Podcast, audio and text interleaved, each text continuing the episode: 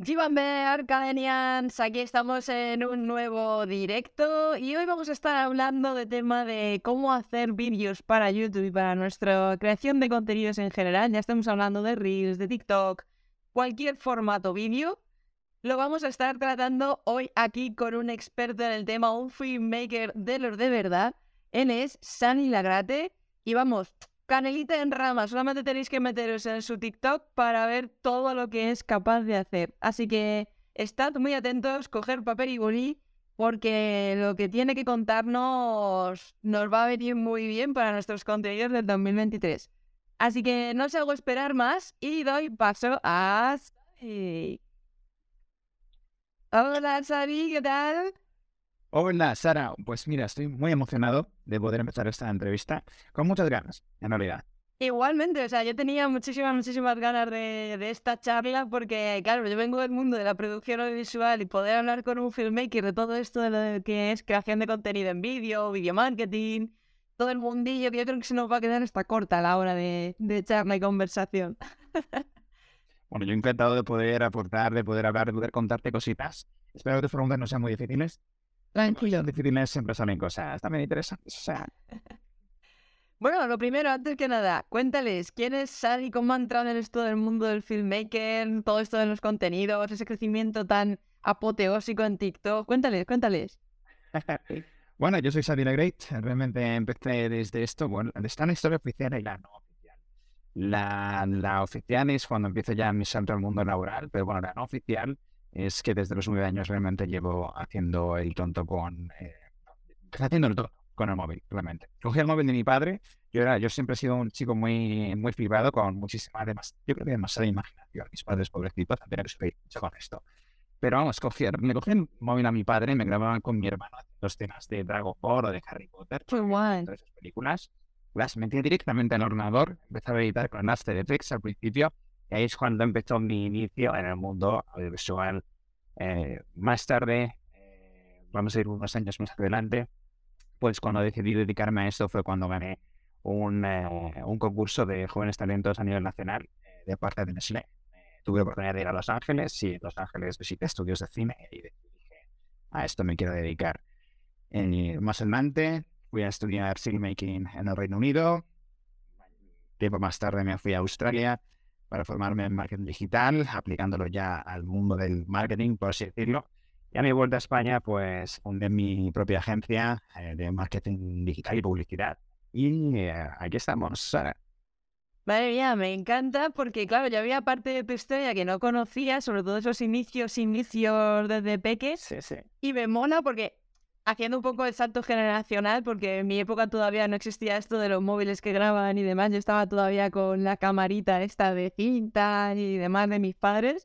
Y yo empecé igual, yo grabando los Playmobil unas figuritas Lego y haciendo los mini cortitos así con un ordenador chapucerito de estos que había al principio. Y dices, eh, venga, me mola, porque puedes contar historias así muy chulas. Y también empecé un poco por esa línea. O sea, que es que Hoy en día, además, con todo el acceso que se tiene a la tecnología, es que es brutal la creatividad que se puede desarrollar con ello. Para quien quiere, puede, siempre lo digo. Exactamente. Siempre hay formas. Exactamente, exactamente. Y bueno, ¿cómo fue ese salto a crear contenido, a trabajar esa marca personal que, que ahora mismo la tienes, vamos, en todo lo alto? Bueno, realmente ha sido nada, ha sido experimentando hace tres meses.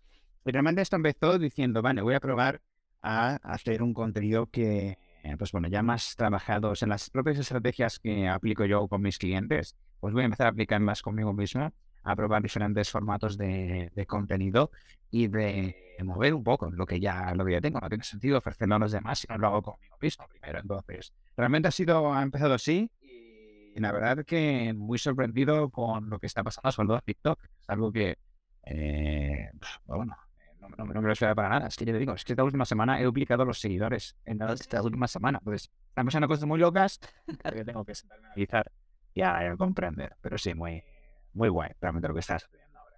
Y ese trabajo, ese proceso de creación de contenido, sobre todo en el ámbito audiovisual, procedente de un filmmaker, que es como que siempre como que tiramos un poco hacia casa, ¿no? De trabajar tema storyboard, trabajarnos muy bien el guion, porque claro, al final también nuestro contenido es nuestro portfolio y queremos que esté todo al mínimo detalle y no hacer un contenido así a la virulé. Entonces, ¿cómo es un poquito ese proceso creativo tuyo desde el punto de vista de filmmaker? Pues es una gran pregunta porque yo mismo me debato en duelo. Cuando te gusta mucho cuidar la imagen, tiendes a crear un contenido que lleva mucho tiempo. Y eso en redes eh, no funciona si lo quieres masificar o si quieres sacar un gran volumen. Entonces, hay que intentar encontrar la paz con uno mismo para decir, vale, voy a relajarme un poco con cierto contenido y voy a impulsar otro. Y también ver cómo puedes estructurar y que sea sostenido en el tiempo. Entonces, es un viaje interesante realmente para cualquier creador de contenido, sobre todo si dedicas al mundo de imagen, decir, vale, ¿cómo lo voy a hacer? ¿Qué priorizo? Y, ya darle caña.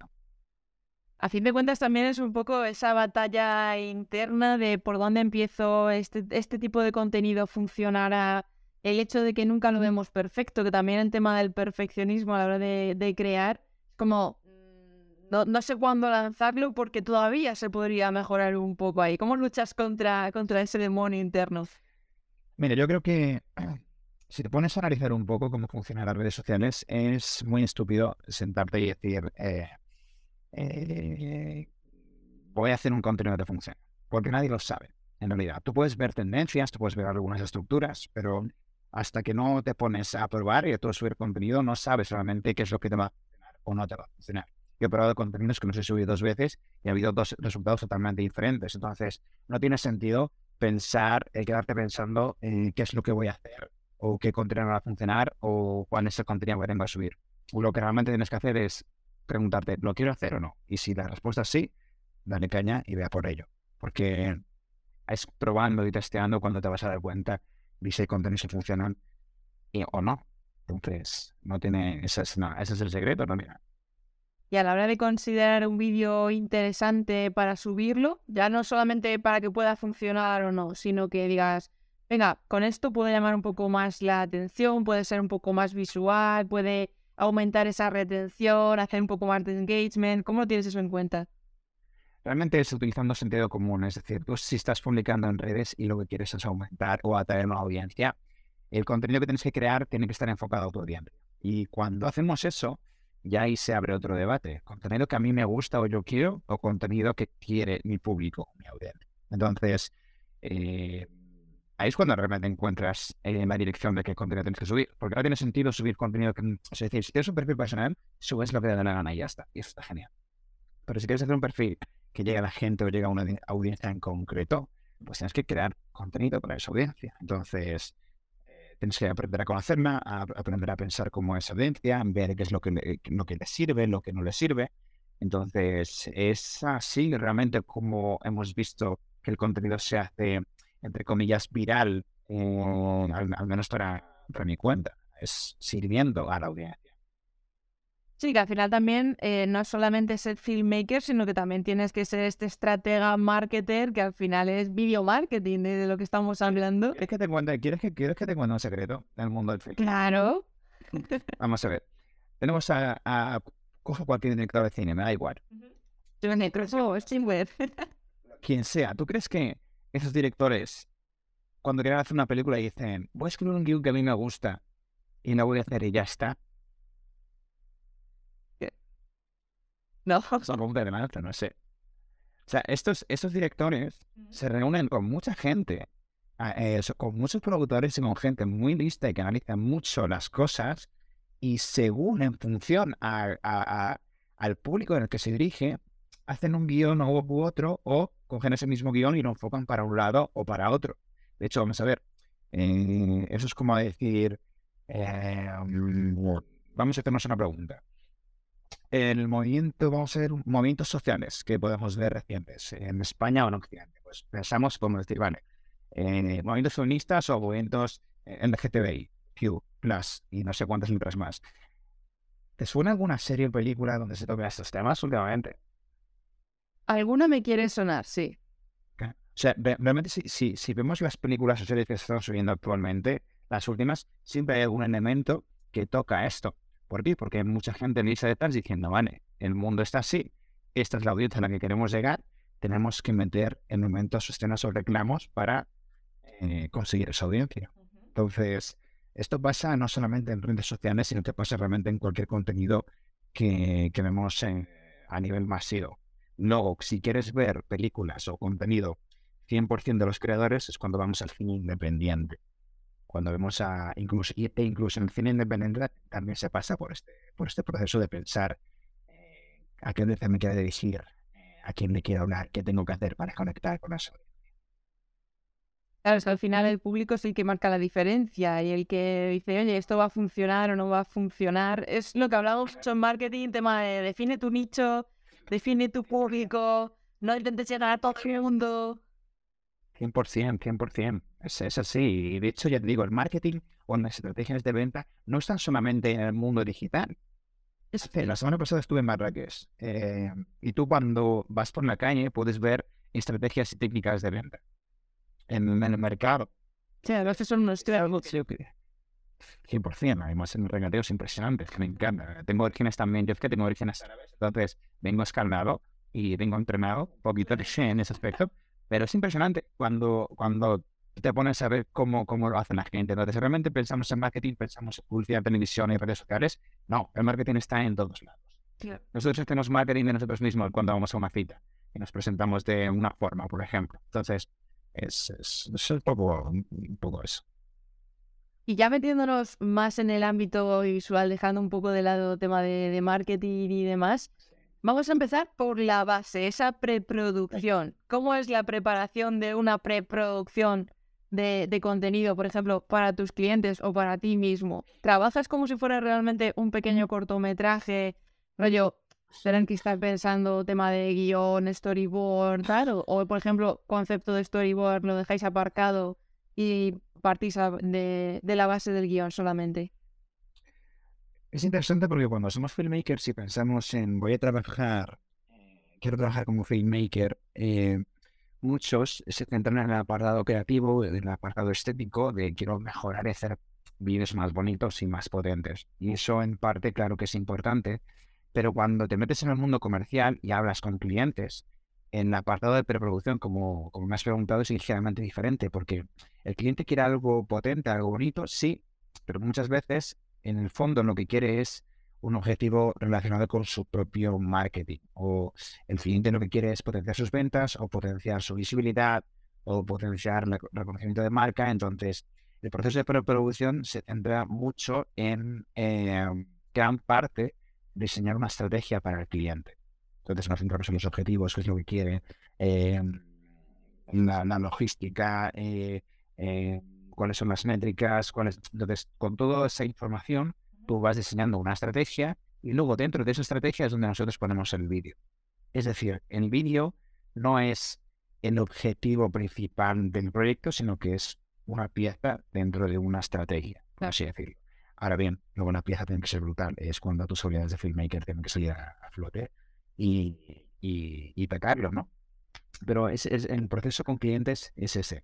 Luego, ahora, hablando justamente de esa pieza, la preproducción de, de, del, de la pieza audiovisual, una vez que tienes toda esa información, ya sabes qué es lo que quiere el cliente. Ahora llega una parte divertida que es, ok, venga, voy a hacer un vídeo voy a empezar con el guion. Y realmente el proceso es el mismo. Al fin y al cabo es una pieza audiovisual. Tú empiezas con, eh, el guion, el guion se aprueba. Eh, una vez que tenemos el guion, pasamos a la lista de, storyboard, la lista de planos. Una vez que cerramos eso, ya pasamos a, eh, al apartado también de qué elementos de productor, no, eh, qué elementos vamos a necesitar, actores, props, material, localización. y una vez que tienes eso, pues ya vas avanzando un poquito en, los demás, demás fases. No sé si te estoy dando, o sea, no sé, estoy dando mucha, estoy dando mucha información, menos información, ¿está bien? No, no, no, no, está brutal, está brutal. al final es esto lo que vamos, lo que vamos buscando. Es que estaba leyendo también las preguntas que te van soltando por aquí para, para ver cuándo te las, te las te estoy escuchando, pero vamos primero por estos, estos procesos de creación de vídeos que me parecen súper chulos. Y luego ya, porque ya aquí las preguntas son más de, de metidos en contenido, de cómo crear determinados formatos de vídeo y demás, y eso lo vamos a tomar para después. Entonces, una vez que ya tenemos esta preproducción, que ya hemos hablado con el cliente, o nuestra propia marca personal, porque aquí hay muchos creadores de contenido también de, tema YouTube, Eh, luego está el tema de crear esos, esos guiones y demás. Ya estaría todo preparado de necesitamos esto y esto y esto. Y ahora ya vendría momento rodaje, ¿no? Grabación. ¿Es suficiente, ¿Es suficiente alguien, pues por ejemplo, que diga, mira, quiero empezar a hacer vídeos con buena calidad, con buena iluminación y demás, sin necesidad de tener que tener muchos recursos materiales? ¿O es necesario tener este equipo de delegar tareas, eh, tener todo tipo de materia, que si micrófono de pérdida, que si el de solapa, que si ahora te ilumino con esto, que si los reflectores, tal, tal? ¿O con su camarita se pueden apañar? Es una pregunta realmente que la, única persona que puede responder es esa persona que está trabajando. Porque normalmente tenemos dos enfoques a la hora de hacer esto. Uno es, necesito la mejor cámara del mundo para empezar, que ahí es donde la, mayoría de las personas se atascan y no pueden progresar porque se centran en las pequeñas cosas. Y luego están las personas que van trabajando con clientes y los propios proyectos van demandando el material que tú necesitas. Y no puedes o comprar o alquilar si no quieres que te salga por un ojo de la cara en realidad. Entonces, eh, una vez que tú empiezas a hacer eh, proyectos, a trabajar ya con clientes, ya tienes una recurrencia, tienes una consistencia, llega un proyecto donde te piden, oye, necesitamos, me invento, hacer unas entrevistas eh, chulas y queremos que el plano se vaya moviendo mientras esté en dices, vale, esto es posible, sé cómo se hace, si, tienes los conocimientos y si no los tienes, los, los, los, buscas. te das cuenta de que necesitas un, necesitas un, un slider, ¿no? Que somos raíles motorizados y que se van moviendo. Por ejemplo, invento un... Sí, un cacharrito. Un cacharrito de esos súper chulos donde pones una cámara y se va moviendo una cámara y el efecto está muy, muy guay. Entonces, no lo tienes y te lo han pedido y sabes que el eh, proyecto donde sabes que prácticamente está cerrado, lo puedes hacer. Ahí es cuando dices, genial, pues ya me renta hacer esa inversión, comprarlo o alquilarlo, dependiendo de tus números o del volumen de proyectos que tú tienes. Pero ahí es cuando tú empiezas a comprar el equipo, cuando tienes, ya te digo, es, tu propio trabajo, son tus propios clientes los que te van pidiendo qué es lo que tú necesitas para completar el trabajo. Ahí es cuando tiene sentido ir a comprar un cacharrito chulo. Pero mientras tanto, tienes que aprender eh, lo, o sea, obviamente tienes que aprender a dominar tus habilidades y mejorar eh, con lo que tienes. Y cuando hablamos ya de invertir, es cuando te lo piden realmente tus clientes o cuando quieres ofrecer un servicio mejor y tienes una recurrencia. Si no, te estás matando a ti mismo, en sentido metafórico barra negocio. Esto, claro, esto me recuerda a uno de los TikTok que subiste tú hablando de los tipos de filmmaker que existen, como que estaba... ¿Cuánto hate me ha caído? ¿Sabes cuánto hate me ha caído? Bueno, ¿sabes cuánto hate me, está, me, ha caído con ese tipo de, de reels? ¿En serio? mucho hate y, mucho, hay mucha gente que está de acuerdo también. Entonces hay mucha polarización ahí. ¿Y eso por qué? Sí. Pues porque, mira, a la gente muchas veces no le gusta que le digas la verdad.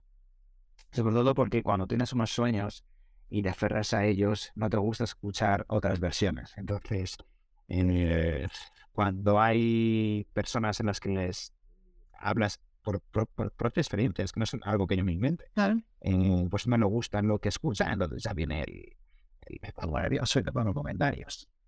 Realmente es como, tío, eh, es que lo estoy viendo yo, lo estoy diciendo yo, no es algo que me esté inventando.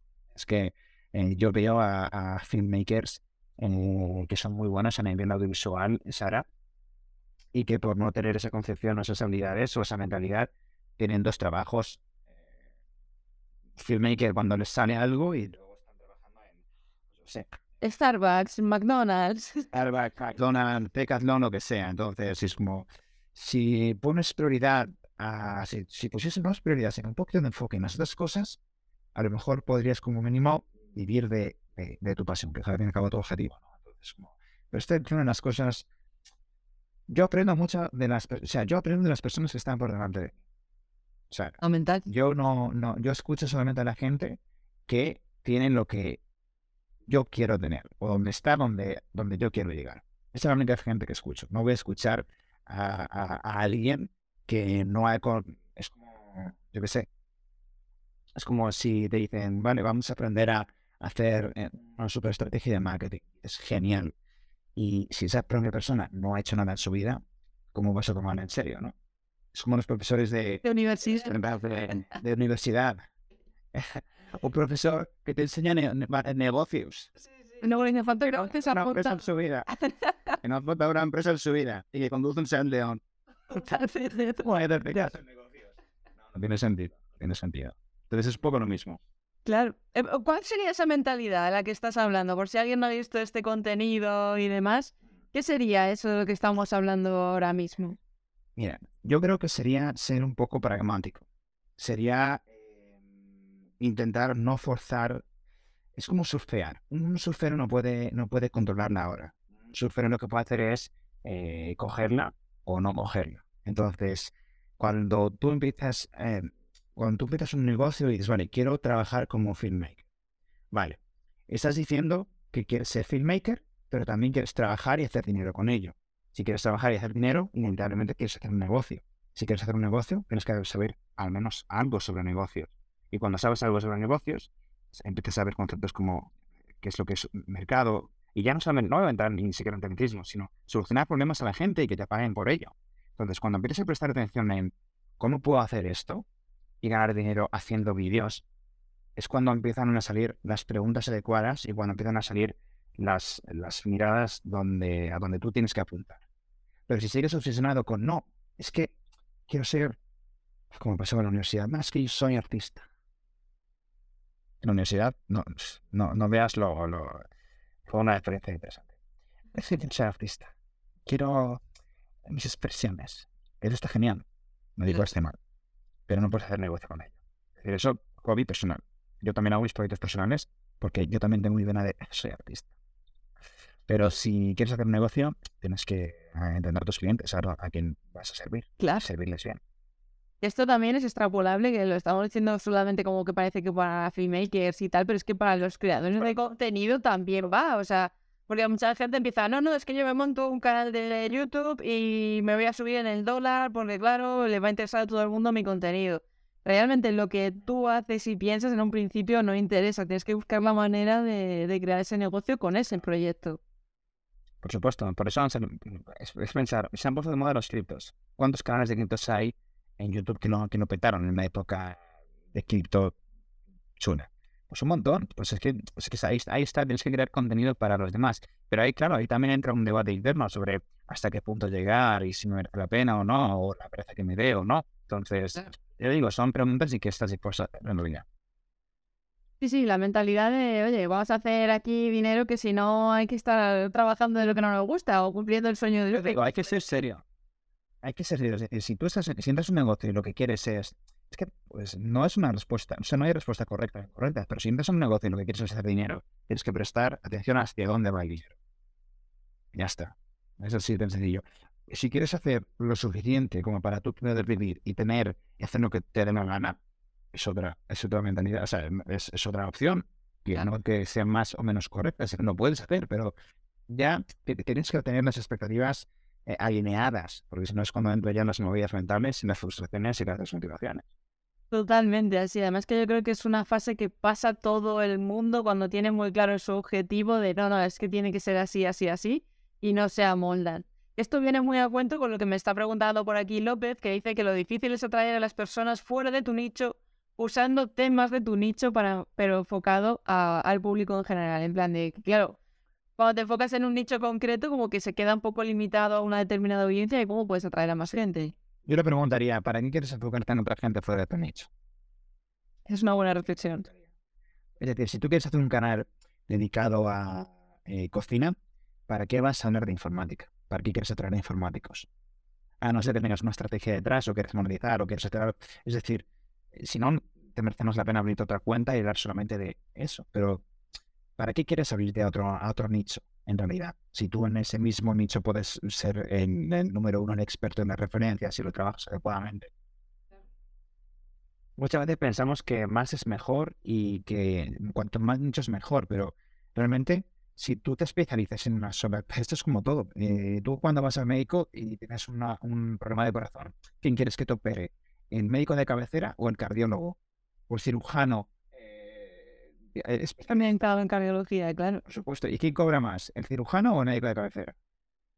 Que muchas veces no es tanto la cantidad como la calidad de las personas que te están siguiendo o de las personas que tienes en tu entorno. Muchas veces se obsesiona con el tema de, suscriptores y demás y muchas veces con, dos, con 2.000, 3.000 buenos ya lo tienes resuelto. Claro, no necesitas tampoco estar aquí en el millón de seguidores o suscriptores. O sea, yo voy a decir ya, chicos, no sé, en tema influencer, eh, lo tenemos muy arraigado sobre todo. El tema influencer, tengo muchos seguidores, tengo muchos números, trabajo con marcas y la mayoría de ellos, chicos, eh, tienen muchos problemas a la hora de llegar a finales. Entonces, cuantos más seguidores tengas, no es equivalente a más dinero voy a tener.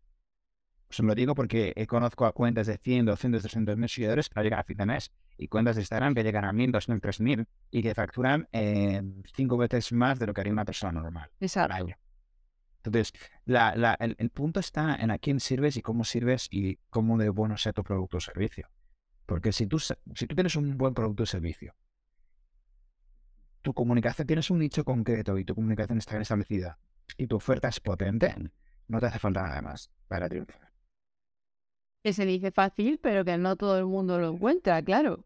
Por supuesto. Hay un trabajo detrás, y hay un proceso detrás, porque muchas veces no es fácil ver o no es fácil pensar en ello.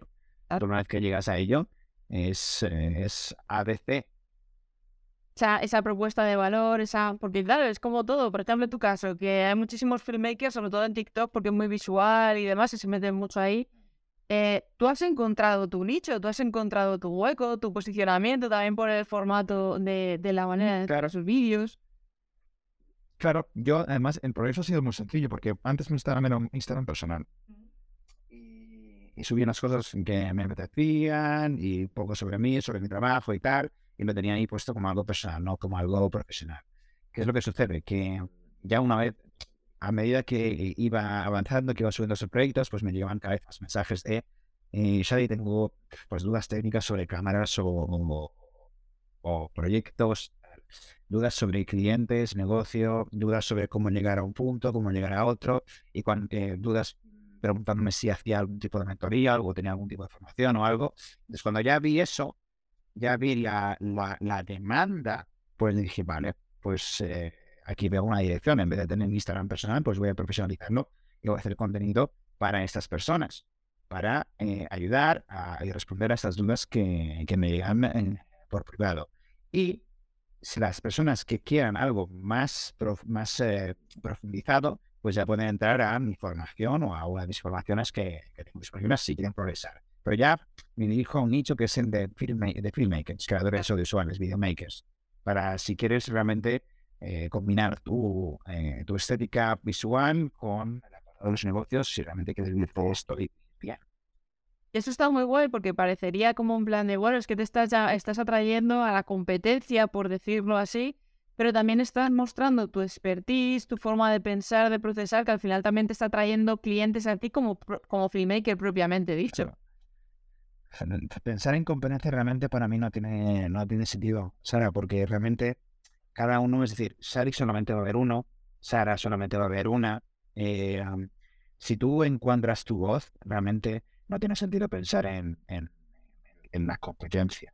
Eh, y a mí me vale más eh, coger y ayudar a otras personas que puedan descubrir su camino y que puedan descubrir su dirección y que lo puedan hacer a, a pensar en estas cosas, porque la persona que vaya a entrar y que vaya a aprender y que vaya a triunfar no va a ser igual que Xavi. Va a ser esa persona potenciada. Entonces, eh, y hay que pensar que, que hay no sé cuántas eh, cientos de miles de empresas en España. ¿Vas a estar tú sosteniendo todas? No tiene sentido. No tiene sentido. Entonces, hay hueco hay para todo el mundo. Todo el mundo puede entrar, todo el mundo puede trabajar, todo el mundo puede hacer buenas cosas y de hecho esto va a mejorar mucho las cosas tú vas a, tú, siendo bueno y enseñándole a los demás, vas a hacer que el mercado sea mejor, que las empresas tengan mejores servicios y que al fin y al cabo todo vaya mejor. Entonces, no tiene, eh, la competencia es buena, si, que, si lo queremos pensar de esa, manera. Sí, yo lo suelo llamar competencia, ni siquiera es competencia, sino competencia, nos, nos, podemos colaborar, cooperar esto, y hacer unas sinergias bestiales para, sobre todo a la hora de crear contenidos, que alguien a lo mejor pilota mal de diseño gráfico, otro pilota mal de tema de iluminación, otro de contar historias, tal. Y te puedes montar unas, unas movidas tremendísimas en lugar de decir, oye, pues mira, es que este me va a quitar el mercado. No, no, no. Eso se le da muy bien, por ejemplo, a los americanos. En España, bueno, cada vez las nuevas generaciones menos, pero en España existe como, como una sensación de, de querer aprovecharme de ti, de yo tengo esta de ti. La manita picaresca. Es, sí, exprimirte al máximo y es como, primero, toda mi información yo, ha sido fuera en el extranjero. Entonces yo he aprendido mucho de cómo trabajan ahí fuera. Se mueve muchísimo más dinero fuera. Hay mucha mejor colaboración y muchas, mejor, muchas mejores sinergias fuera. Y muchos aspectos España va como va, entre muchas otras cosas. Pero una de las cosas es porque no existe esa, esa, esa capacidad de crear colaboraciones y sinergias. Muy poca gente. Y ya te digo, por eso aprecio mucho que no te digo que en España las hay, las hay y de generaciones más nuevas que están un poco, saben un poco qué es lo que se mueve fuera. Y por eso a mí me encanta eh, conocer a estas personas y, y colaborar y trabajar con ellas porque es un alivio y es un signo de que las cosas van, están mejorando y van a ir mejor. Totalmente, además es que ellos también están como mucho más acostumbrados, sobre todo sea por el tema de internet, las redes sociales y demás, a que no hay esa limitancia de no, no, es que esto es aquí y yo estoy en mi punto y no voy a compartir mis ideas porque me las roban, porque me las quitan. Eso también en el ámbito creativo fastidia mucho. Decir, hostia, es que si yo comparto ahora mismo mi proceso creativo, le hemos liado porque me lo quitan y ya no me diferencio, ya no compito y tal. Entonces, eso, está desapareciendo por completo ahora mismo. Es porque creemos que si nosotros compartimos vamos a dejar de ser únicos de alguna forma. Y realmente si pensamos así, estamos limitando muchísimo lo que nuestro potencial. Porque si tú crees que por compartir cómo se hace un plano o unas configuraciones de cámara o cómo hablar con clientes o cómo negociar o cómo enviar propuestas, si tú crees que eso es lo que te define a ti, tú mismo estás limitando tu propia concepción de, lo que tú eres ya no solamente como profesional y como persona. Entonces, si realmente queremos expandir y queremos crecer, no podemos pensar en pequeño. Me ha encantado esa frase. O sea, al final, lo de no pensar en pequeño y querer expandirnos y compartirlo, y al final que nos retroalimentamos unos a otros, porque a lo mejor un concepto que tú compartes, modo, voy a ayudar a otro, coge la comunidad y te la contesta y te aporta esa información o te da otro punto de vista de, oye, mira, pues yo probé esto complementándolo con esto otro tal, y dices, hostia, pues mira, no se me había ocurrido hacerlo de, esta, de este modo. Así es mágico. Así es como piensan, eh, eh, es que así es como piensan los americanos. Los americanos piensan, vale, eh, yo estoy contigo, Sara. un español medio diría, vale, ¿cómo puedo hacer, cómo puedo ganar el máximo dinero con Sara? ¿Cómo puedo exprimirla y ganar yo y salir yo ganando y me voy a mi casa y creer por culo? No. Un americano piensa, vale, ¿cómo puedo hacer yo que Sara triunfe y gane más dinero no, o sea, yo tengo mis servicios, yo tengo mis productos, pero si yo a, ti te ayudo a conseguir tus objetivos, tú a mí, el día de mañana vas a ayudar a, conseguir los míos.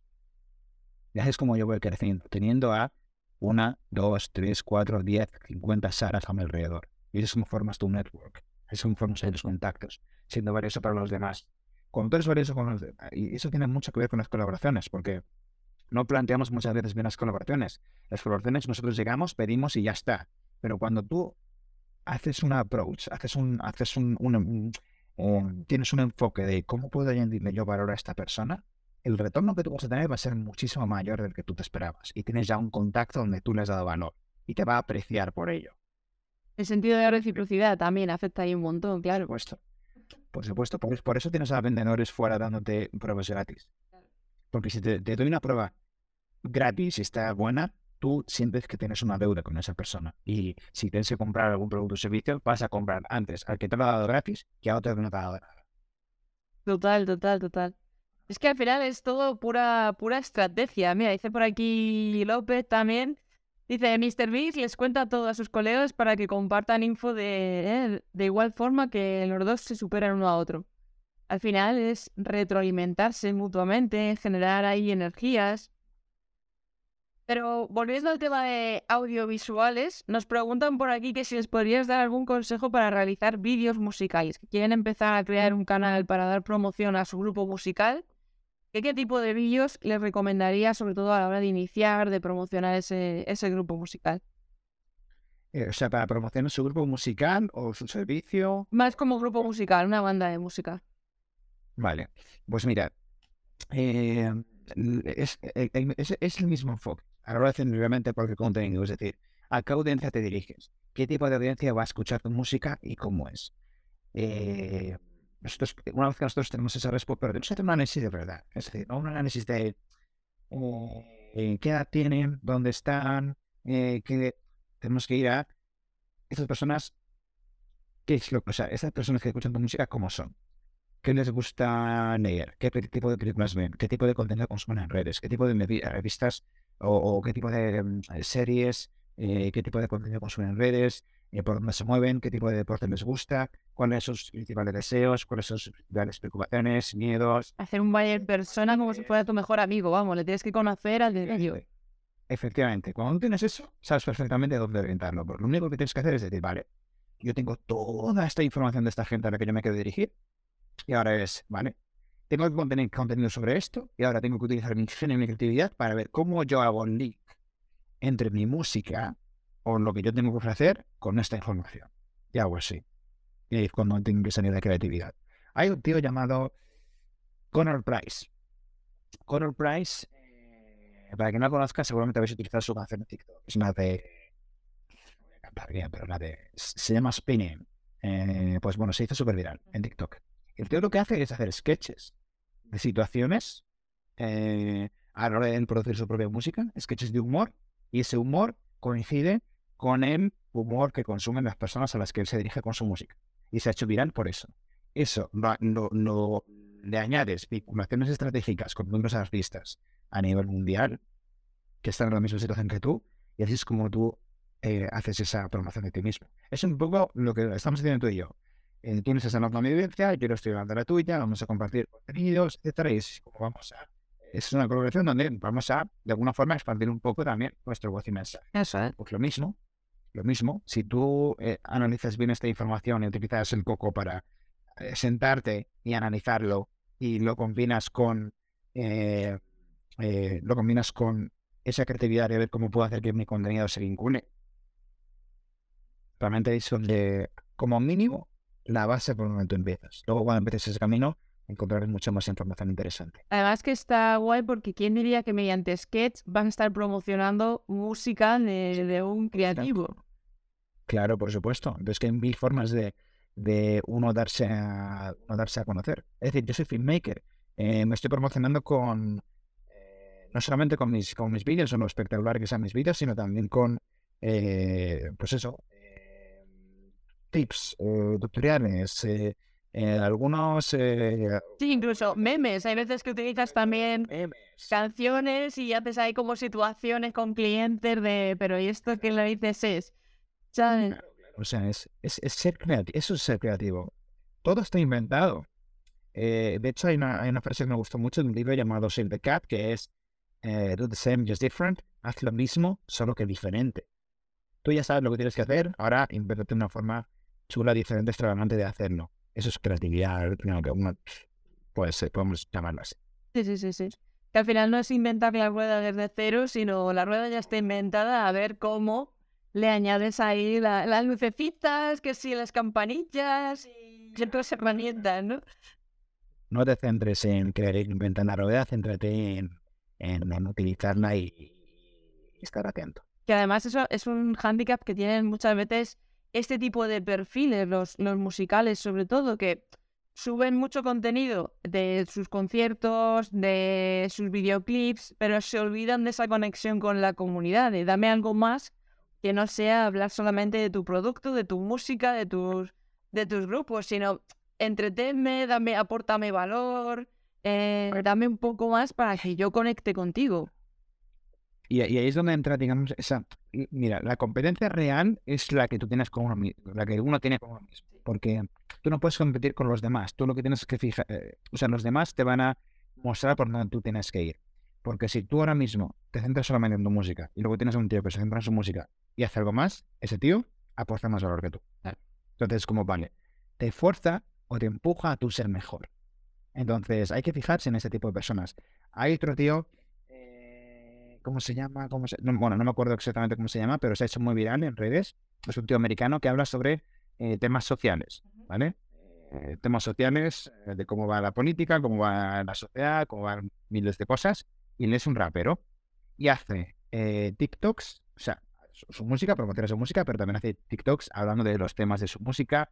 Entonces es algo que está muy a la orden del día en Estados Unidos. Entonces se ha hecho muy viral por eso, porque no solamente estás promocionando tu música, quieres tener eh, oyentes, sino que también estás aportando un valor extra y conversación a tu comunidad. Es cuando surge esa, ese auge. Al final es crear conexión con esa audiencia para que luego también quieran comprar tus discos, quieran ir a tus conciertos, quieran que no sea solamente, venga, ya he escuchado la canción en YouTube, ya está, no, no necesito nada más. Fíjate, un ejemplo muy bueno sería el propio Bizarrap también, el cómo hace todo ese hype para, oye, voy a lanzar una sesión, pero ¿con quién? ¿Cómo ¿Con quién lo voy a hacer? Mira cómo estamos produciendo, mira ahora el making of, ahora no sé cuántos. Y te está como generando constantemente mucho hype, mucho contenido. Mira, lo hace muy bien porque añade uno de los elementos que más tiran al ser humano, que es la curiosidad. Entonces, como tú has dicho, ese hype, no sé con quién voy a hacer la sesión. Luego tú lo ves a él también como personaje, eh, gorra, gafas, misterioso, no lo veo, ¿quién es este tío? Te haces muchas preguntas y esas preguntas te empujan a seguirlo y a verlo. Entonces, es, te vas dando cuenta de elementos y los, cuando tú los introduces en tu contenido, en cómo hacer las cosas, vas viendo unos resultados u otros. Por eso digo, solamente hay que estar, tienes que tener la información y tienes que hacer las cosas lo mismo, pero de una forma diferente, porque Bizarre lo que, o sea, lo que hace es hacer canciones y publicarlas, ¿no? En si lo vemos en forma sí, en resumida. Claro, forma resumida, ¿qué hace? El tío hace canciones con artistas ahora a nivel mundial, pero ¿cómo empezó? Mm. Entonces, hace más canciones, pero añadiendo esos toques, esas formas diferentes de ver las cosas. The same, just different. Él lo que hace es muy participativo en, las nuevas sesiones. La gente se siente partícipe de, pues yo voy a adivinar quién es. Pues, pues que ha lanzado, ha dicho no sé cuánto y esto seguro que es una pista para la siguiente movida que quiere realizar. Y al final tiene a toda la gente formando parte del juego, por decirlo de algún modo. Claro, claro, claro. Y volviendo un poco a todo esto de vídeos y tal, el narrar historias yo lo considero algo fundamental. Todo esto también de lo que estamos hablando, pues eso, conocer un poquito la historia de, los creadores y demás. Contar historias no siempre es fácil a la hora de crear contenidos en vídeo, porque claro, no siempre vas a estar contando tu historia una y otra vez. ¿Qué proceso sigues tú para hacer ese storytelling o esos guiones a la hora de crear los vídeos? Realmente para crear historias, o sea, para, para entender cómo, cómo, hacer, cómo ser un buen contador de historias, un buen storyteller, si no tienes bases y no sabes por dónde empezar, donde deberías ir es a ver cómo se escribe, ver cómo hacer guiones, ver cómo, cómo son las estructuras narrativas, cómo es una película, cómo se hace un corto, porque cuando tú empiezas a ver eso, también es algo peligroso, Sara, porque cuando tú haces eso, eh, te haces un maestro adivinando cosas en las series y en las películas y no las disfrutas igual porque vas viendo patrones. Anda, este es, e, este es este tipo de personaje. Ahora mismo estamos en esta parte de la película donde tiene que suceder esto. O sea, lo sabes, sabes lo que va a suceder. ¿Y por qué se repite? Porque hay una estructura o hay estructuras que funcionan a la hora de contar historias, que son las estructuras que perduran. Entonces, donde yo diría, vamos a enfocarnos para saber cómo contar historias, es enfocarnos en cómo se escribe. Eh, libros sobre cómo se hacen guiones, sobre cómo se crean guiones, sobre cómo funcionan las historias. Y cuando tú tienes una base, realmente el proceso de pensar es lo mismo. Ya tengo una base. Ahora voy a contar esto, voy a tener esta estructura, pero voy a contarlo de forma diferente. Y voy a ir añadiendo elementos, como curiosidad, por ejemplo. Eh, voy a meterle aquí eh, expectación, voy a meterle aquí eh, esto, lo otro. Entonces, una película, por ejemplo, puede empezar de muchas formas. Hay formas que son más impactantes, hay otras formas que hay otras que son menos. Entonces, cuando tú tienes esa, estructura, sabes lo que necesitas, sabes que necesitas un setup para eh, localizar dónde se cuenta la historia, sabes que necesitas un lugar, sabes que necesitas un momento, sabes que necesitas a un protagonista que vaya a ser en el que lo pase putas y luego vas a ver cómo se cómo resurge o, digamos o cómo eh, se enfrenta a un conflicto. Vas a tener al antagonista, vas a tener al, al, al mentor que, que, que le ayuda de forma moral o ética o de orientación al protagonista eh, eh, tienes conflicto, un conflicto que, que, realmente ponga en cuestión al protagonista y también ponga en cuestión al público. Entonces, hay, cuando tú ves esto, ya sabes más o menos qué elementos necesitas para contar una historia o cómo estructurarla o por dónde ir. Sí, el viaje del héroe 100% acabar de describir ahí. Por supuesto, claro. Y es que es, es, eso. Cualquier cosa que tú veas que realmente perdure, hay eso, hay, hay siempre un, una figura, hay siempre un conflicto, hay siempre una conclusión, hay siempre un clímax, siempre hay. Además, siempre se pone de ejemplo en este tipo de, de comentarios de la historia del héroe y demás. Star Wars, El Señor de los Anillos, y fíjate que son películas que son sagas, que dices, ¿dónde empieza y dónde acaba realmente ese círculo? Y son capaces de retroalimentarlo para volver otra vez a hacer ese... Porque es que es puro y duro, cada película vuelve a ser esa, ese viaje del héroe. Y eso se puede hacer, igual que se puede hacer en una saga de siete, ocho pelis, como puede ser Star Wars, a, contenidos de un minuto. Claro, por supuesto. Pero si es que en realidad es pensar que estas estructuras solo son ingredientes. Es decir, yo te puedo dar cinco ingredientes. Te doy tomate, cebolla, huevo, eh, lechuga eh, y atún. Tú puedes hacer una ensalada o puedes hacer una tortilla. Total. Son dos productos totalmente diferentes, pero los ingredientes son los mismos. Realmente en contenido en formato corto, lo único que, ah, lo único que se hace, si tuviese una pizarra te lo enseñaría, pero es una película lo que hace es ir de abajo hacia arriba, arriba, arriba, tenemos el clímax y luego tenemos la resolución. Lo único que hace el contenido en formato corto es coger ese clímax que tenemos al principio y ponerlo, o sea, que tenemos al final y ponerlo al principio. Nosotros llamamos gancho, que por eso tiene que ser impactante y súper chulo y súper... Porque tenemos que poner al principio luego haces lo mismo, sigues la misma estructura, continúas con tu propia estructura. está. O sea, cuando ves esas estructuras, identificas los ingredientes y sabes cómo utilizarlos. Haces chef.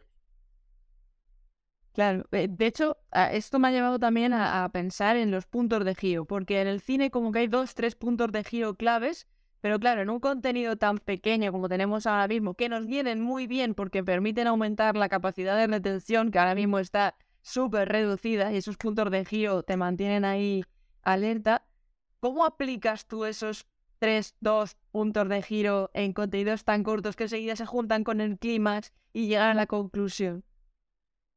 pues realmente ahí eso depende muchísimo de, cómo quieras, eh, de cómo quieras eh, plantearlo. Podemos ver miles, miles de ejemplos en realidad, pero al fin y al cabo es, es, es decir, cuando tú tienes, cuando yo, tú, cuando tú sabes ya lo que quieres contar, la base ya es donde hay esos elementos, curiosidad, expectación. ¿Cómo puedo hacer que vaya por un lado y luego surja por el otro? ¿Cómo puedo hacer esto mismo que acabo de hacer de una forma mucho más espectacular? Es decir, yo te puedo hablar así, te puedo hablar de una forma diferente, me puedo vestir de una forma diferente, me puedo poner unas gafas, es decir, es añadir elementos que vayan eh, atrayendo o vayan apelando a la reacción de la, persona. Lo que pasa es que yo, ya te digo, eh, es una, es una idea que lo estaba pensando antes, es una de mis ideas privadas. Si ahora mismo me siento contigo, me pongo un post y, y unas gafas de sol, por ejemplo, y hago esta misma entrevista, seguramente aumenta la retención del contenido porque se preguntarán, ¿quién es este tío? ¿Por qué va vestido así? ¿Y qué va a pasar ahora? ¿Y qué va a pasar ahora? Claro, y es como, ah, esos son esos ingredientes que tenemos que, poner. Y de hecho, ya digo, el recurso de, gafas de sol eh, lo podemos ver en, muchos personajes eh, que se han hecho relevantes en, Internet. O sea, hemos hablado de Visa. Eh, Casey Neistat, no sé si conoces a Casey Neistat. Casey Neistat también Luego eh, Andrew Tate, que también se ha hecho famoso, el elemento de las gafas de sol. Entonces, toda la curiosidad, quién es este tío y qué va a hacer y por qué tiene gafas de sol en mitad de la noche o por qué tiene gafas de sol en un espacio cerrado, ¿no? Donde no tiene por qué ponerlo. Entonces, añadir estos elementos. Sí, además que eso también te genera esa cierta marca personal. Ahora mismo lo que estamos hablando, pues al final, yo qué sé, es gafas de sol, tal, es mucho más fácil de identificar pero sí que es verdad que el, jugar ahí con esos puntos de giro puede ser incluso para videotutoriales, que no hace falta tampoco que nos compliquemos la existencia. Muchas veces le digo, no, el tema del storytelling es muy importante por esto, tal. Pero es que yo hago videotutoriales, yo te voy a contar una historia. Incluso en videotutoriales se pueden meter historias, por ejemplo. He visto tutoriales, claro. O sea, es, como dices, he visto tutoriales que son los básicos, los de 1, 2, 3, 4, 5, y luego visto tutoriales de eh, te lo cuenta de una forma súper extravagante, estrafanaria, te hace bromas en mitad del, tutorial, y, y, ahora hacemos esto, ah, pues no, O, por ejemplo, mira, simplemente, para ver el, ejemplo clave está en los vídeos estos de, de cocina, donde eh, habla donde habla súper rápido, hacen bromas mientras eh, utilizan un acento eh, diferente. Eso es un tutorial, te enseñan una receta de comida, pero lo dicen de forma extravagante. Claro. Eso ya es algo diferente. Y hay, hay un valor añadido. Sí, no, al final es, es un poco buscar ese punto. Eh, hay que darle mucha vuelta a la cabeza, también es verdad, porque tendemos a ir como a, a lo que se establece, lo que ya has visto y cuesta a veces hacer ese clic, sobre todo a cuando están empezando a crear ese contenido, de ¿y cómo me diferencio yo? ¿Y dónde hago aquí el giro? ¿Y qué me tengo que poner? ¿Y cómo creo este personaje, no? ¿Y cómo recomendarías tú el desarrollar esa creatividad, el dar ese salto a esa, a esa creencia limitante de ya es que está dicho todo, eh, eh, me he basado siempre en el contenido de estos creadores y quiero hacer algo igual y al final es como, no, no, es que si haces algo igual no te vas a diferenciar por ningún sitio. Lo que le diría a esta persona es, ¿estás dispuesto a ser diferente o a hacer las cosas diferentes? También tienes que ver qué es lo que está alineado o no con tu personalidad o si está alineado o no contigo en ese, en ese mismo momento.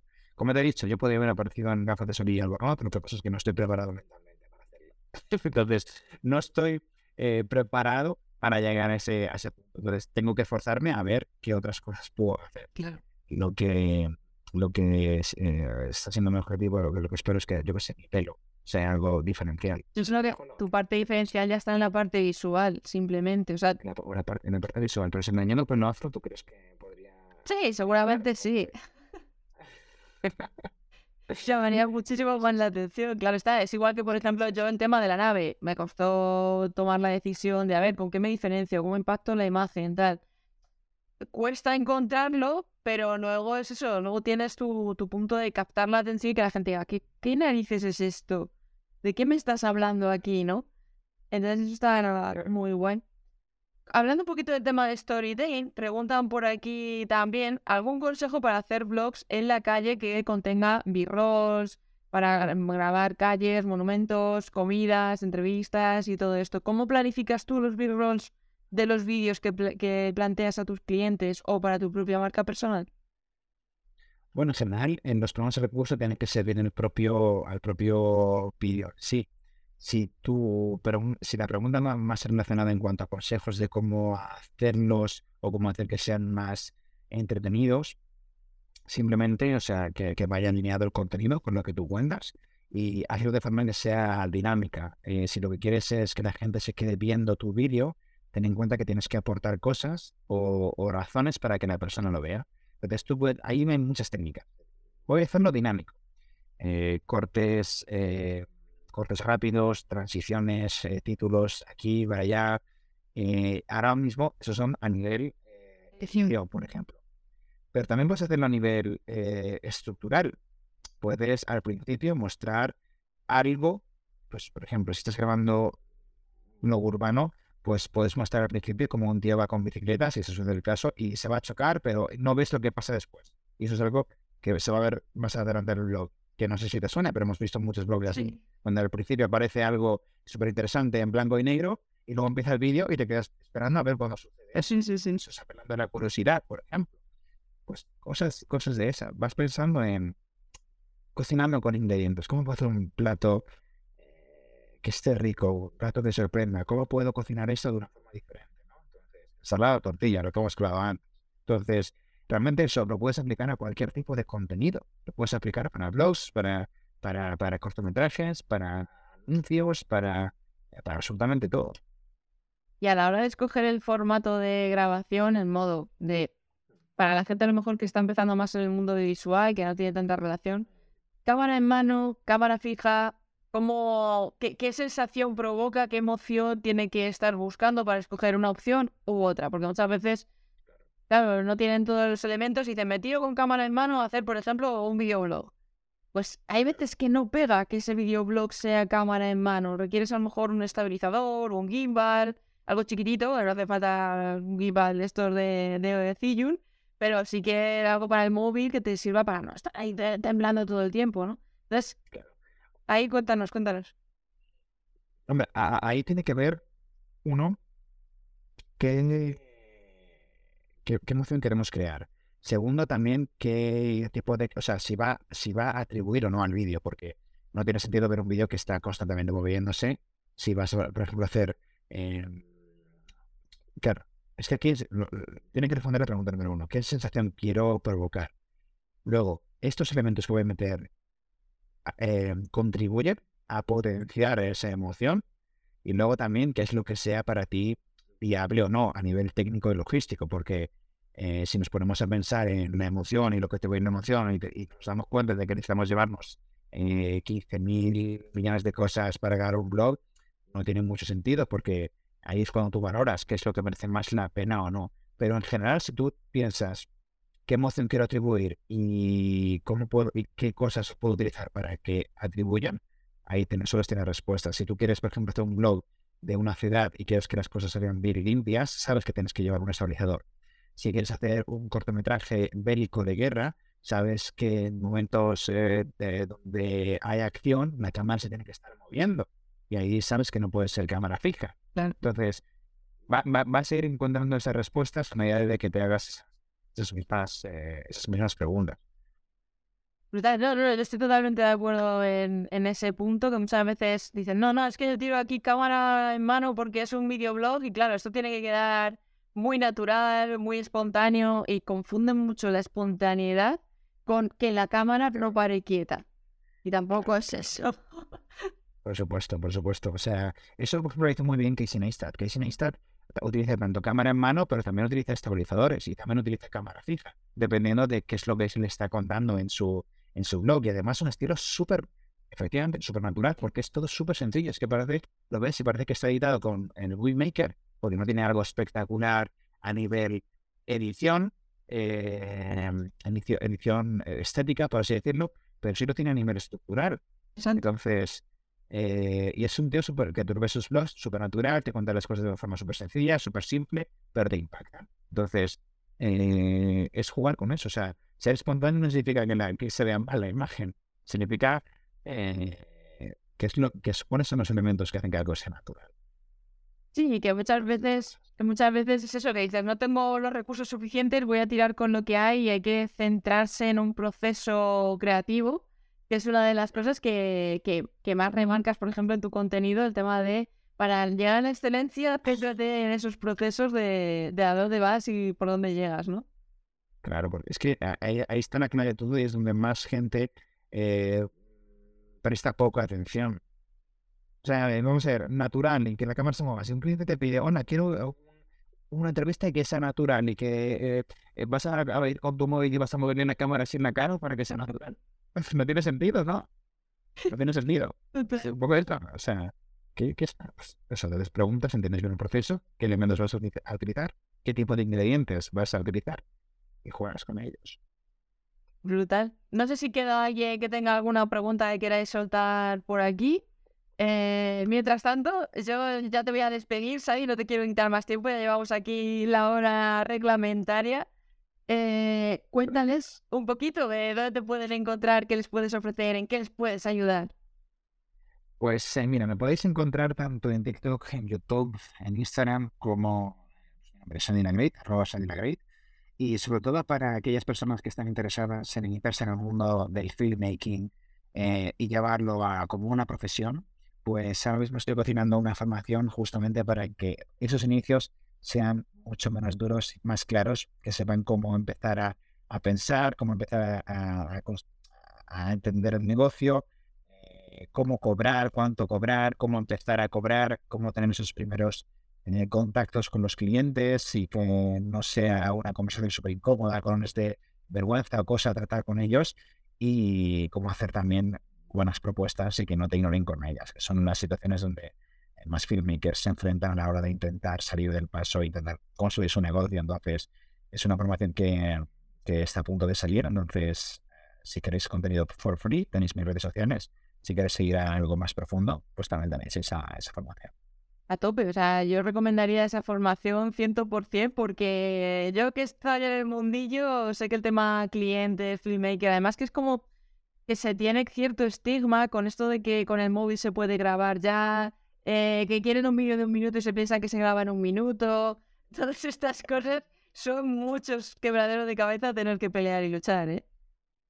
Muchos, muchísimos. Y si sabemos hacer las cosas bien, sabemos, uno, cómo identificar a los clientes que nos interesan, cómo hacer que los clientes que nos interesan mm, filtrarlos y que no nos contacten, y también cómo ayudar a los clientes que entiendan porque no, no, podemos, eh, no, no, podemos obligar a que un cliente entienda cómo es nuestro trabajo, no tiene por qué saberlo, entonces también es nuestra obligación eh, eh, poder educarles en el camino y poder explicarles cómo funcionan las cosas y darles esa información y que ya decidan.